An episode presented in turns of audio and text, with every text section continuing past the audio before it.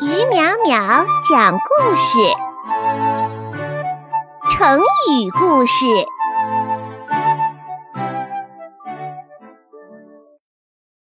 成语故事：愚公移山。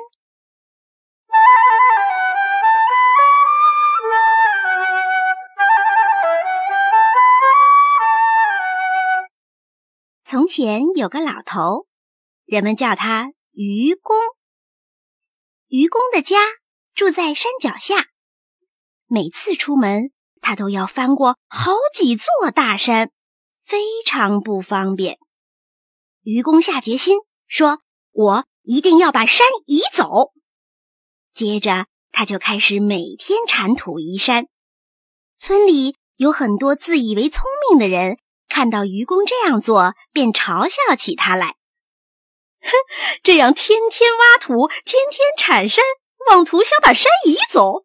哎呀，愚公这样的做法简直是太愚蠢了。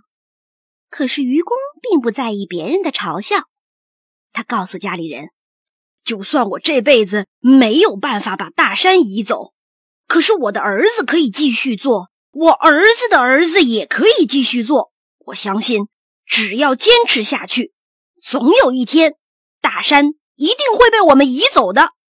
愚公的做法看上去愚笨，但是也代表了一种精神。我们做事儿就是要坚持不懈，才能够达到目的。愚公的精神在现在也不过时哦。